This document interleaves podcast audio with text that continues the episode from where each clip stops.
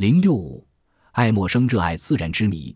一八三八年七月十五日，拉尔夫·沃尔多·爱默生向哈佛神学院的高年级学生发表了一篇演说。他在这篇演说中提出了一个明确而且富于生命力的最高法则：人类的一体性。他宣讲了个人解放和普遍宽容的学说，自由人之间相互合作的新世界原则。这个原则是与被奴役的个人与国家之间相互猜疑的旧世界准则针锋相对的。他把人道主义的道德标准作为讲究实际的美国人的基础，去生活、允许生活、帮助生活。拉尔夫·沃尔多·爱默生（一八零三年至一八八二年），美国十九世纪著名的思想家、散文作家、诗人。一八零三年五月二十五日生于波士顿一个拓荒者的家族。贫穷但自信、自由。我的美国祖先辛勤的劳动，吃粗茶淡饭，住木屋，但他们有和平与自由。爱默生的一家并不是富裕的，但却有良好的教育传统。一八一一年，他的父亲去世了，母亲开了一家小客店，以维持全家的生活。也正是从这时开始，爱默生学会了去了解和热爱别人。同时，也学会了在贫困中保持乐观态度。爱默生的童年没有游戏玩耍的快乐，然而在童年的每一个夜晚，他都很快乐。他倾听寄宿客人们的交谈，在母亲的书房里贪婪地读书，跟随柏拉图在对话中无声地进行探险。星期天，他去教堂听不到，同时浏览法国哲学家巴斯加尔的《思想录》这本书，他总是随身携带着。就这样，他的心灵在美国人的常识和抽象的哲学哺育下成熟起来。一八一七年，母亲将他送进了哈佛大学，在那里，他读了莎士比亚、斯宾诺莎和蒙田。由于母亲的期望，一八二六年他进入哈佛神学院学习，次年被获准讲道。一八二八年，他成为波士顿第二教堂牧师，属于当时在新英格兰居优势的唯一神教派。后因不赞成这一教派的某些教义，放弃神职。于1833年赴欧游历，先后拜访了浪漫主义运动的先驱人物兰道尔、科尔律治、华兹华斯等，与卡莱尔结为知己，并深受康德先验论哲学的影响。自1836年开始，爱默生、阿尔科特、李普利等人在波士顿的康科德不定期的聚会，讨论神学与哲学的不良状况。这可以说是超验主义运动的起点。他们创办评论季刊《日归》（1840 年至1844年），发表文学作品和主张改革教育、伦理、政治等方面的论文。爱默生一度担任主编，是超验主义运动的主要代表。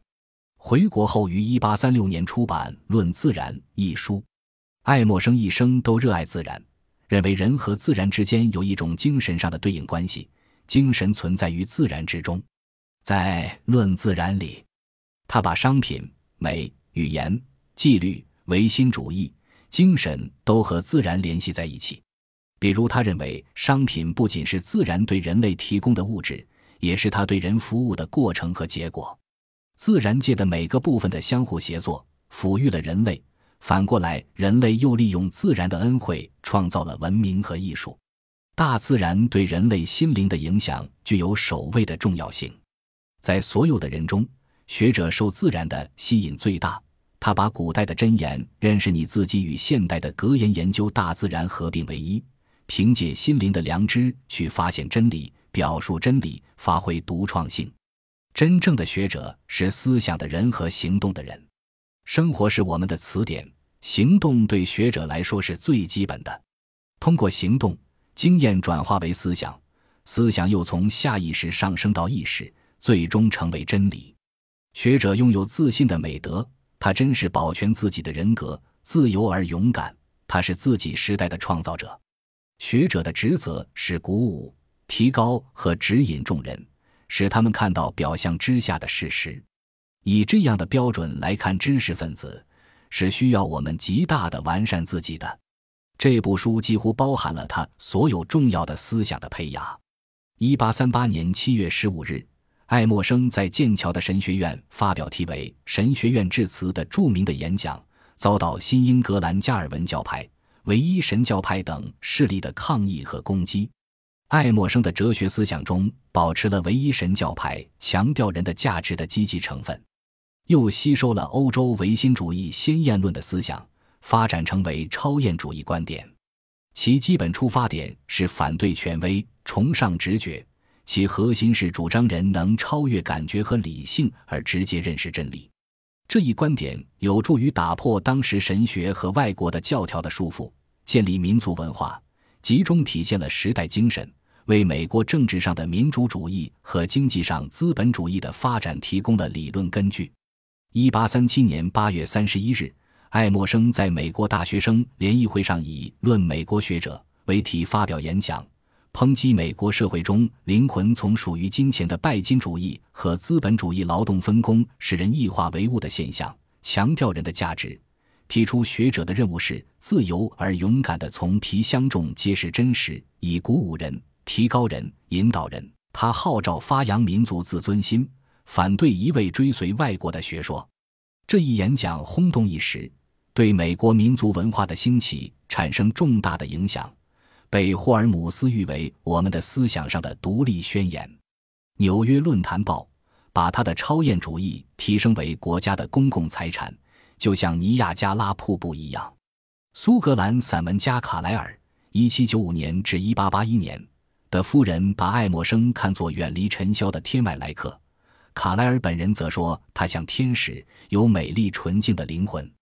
爱默生在欧洲沙龙里为美国的道德辩护说：“美国青年在走上婚床的时候仍是处子之身，新郎如此，新娘也如此。”同样有丰富欧洲经历的小说家亨利·詹姆斯说：“爱默生对罪恶的浑然不觉，是他最可爱的地方之一。”他接着说：“我们都有这样的印象：当良心在寂寞中叹息的时候，便会寻求感官的刺激，就像那些被捕捞上岸的鱼，鼓动自己的鳃。”爱默生自己的话则是：“我也有器官，也享受过愉悦，可是我也有过这种愉悦是陷阱中的诱饵的经验。”爱默生反对文化和知识的精英化，认为美国文化必须做到普及化和民主化。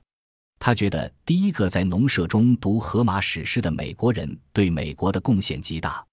一八五一年，爱默生到匹兹堡演讲，当地公司为了让年轻职员去听，提前让他们下班。爱默生向人们证明，知识加道德品行有助于企业的成功。辛辛那提报说，他演讲时就像一位慈祥的老爷爷读他那本圣经。约翰逊说。就像雨果对于法国，或是托尔斯泰对于俄国，爱默生确立了美国模式。爱默生的著作大多为散文格式，重要作品还有《论自山》《论超灵》等，收在《论文集》一八四十一和《论文集》第二集一八四十四中。一八四七年和一八六七年分别出版两册诗集。此外还有《代表人物》一千八百五十等。他文学上的贡献主要在散文和诗歌上。他认为美的艺术目的在于创造，诗人不能脱离自己的时代和国家。他号召美国作家写美国题材，创造出明显的美国风格，对同时代的作家如梭罗、惠特曼、艾米丽、狄金森等产生过较大影响。他的哲学思想和著作对二十一世纪的美国作家如德莱塞、弗罗斯等人的影响也很明显。他的诗简洁精辟，富有高度的哲理性。超验主义是爱默生在美国发起的第一个本土哲学思潮。我来到这个世界，在宇宙之间传递我的自我。我永远会把善德之海向人类浇灌。爱默生在哈佛做的美国学者的演讲被誉为美国知识分子的独立宣言。爱默生一生都有写日记的习惯。他有五十多年一直在日记里写下他的感想，然后从日记里产生讲演词，从连串的讲演里产生了他的散文集。一八八二年四月二十七日，爱默生在马萨诸塞州康科德去世。他是被所谓的爱默生家族的瘟疫肺结核夺去的生命。这种疾病先后夺去了他的父亲和两个兄弟的生命。他感染肺结核也有十几年了。这十几年来，他一直挣扎在痛苦的殿堂，与死神进行着顽强的搏斗。